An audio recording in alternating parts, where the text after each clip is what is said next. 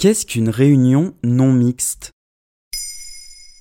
Merci d'avoir posé la question. En mars 2021, la question des réunions non mixtes est devenue le débat politique en France. À l'origine de tout cela, la présidente de l'UNEF, Mélanie Luce, qui est interrogée au micro d'Europe 1 le 18 mars. Elle explique que des réunions non mixtes ont lieu au sein du syndicat étudiant pour permettre aux personnes touchées par le racisme de pouvoir exprimer ce qu'elles subissent. Mais qu'aucune décision n'est prise en non-mixité.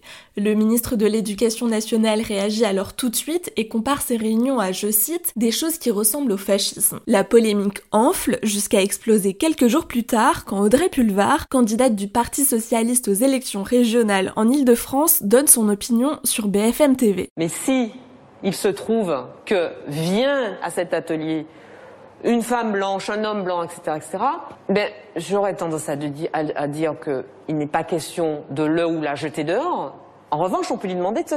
La réaction est immédiate, toute la classe politique française donne son point de vue, la droite et l'extrême droite condamnent les propos de l'ancienne journaliste, la gauche se divise sur la question, et pourtant la polémique autour des questions non mixtes n'est pas nouvelle.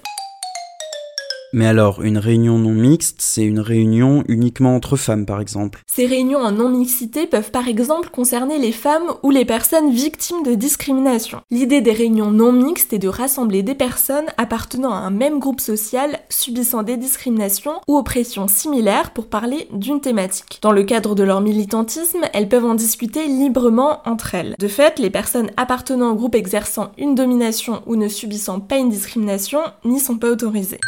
Ces réunions permettent, selon certains, de donner la parole à des personnes qui n'en ont pas forcément l'occasion et de prendre conscience en elles, notamment pour les femmes dont la parole a toujours été accaparée par les hommes. La subtilité, c'est que la discussion se poursuit au-delà de la réunion non mixte. Au moment des délibérations, étape essentielle au militantisme, tout le monde est autorisé sans distinction. Mais elles sont pas nouvelles ces réunions. Elles ont déjà été utilisées à Nuit debout ou pendant le blocage de la fac de Tolbiac en 2018. Elles sont loin d'être nouvelles. L'historienne Ludivine Bantini a précisé tout cela sur son compte Twitter. Elle donne l'exemple d'ouvrières aux États-Unis au 19e siècle se réunissant lors d'assemblées réservées aux femmes. Mais ce type de réunion reste plus connu pour avoir été utilisé pendant le mouvement pour les droits civiques dans les années 60.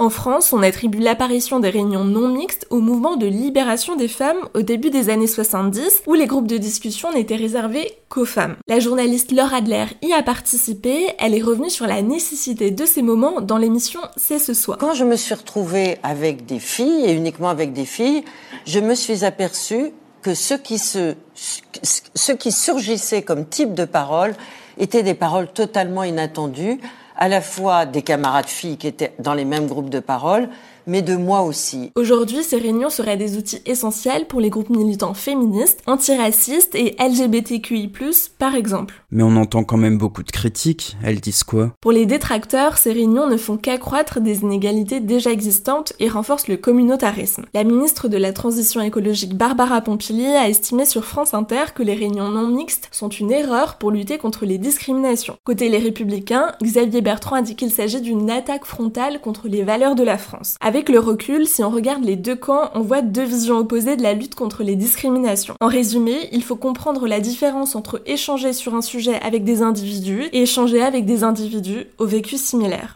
Voilà ce qu'est une réunion non mixte. Maintenant, vous savez un épisode écrit et réalisé par Pauline Weiss. En moins de 3 minutes, nous répondons à votre question. Que voulez-vous savoir? Posez vos questions en commentaire sur les plateformes audio et sur le compte Twitter de Maintenant Vous savez.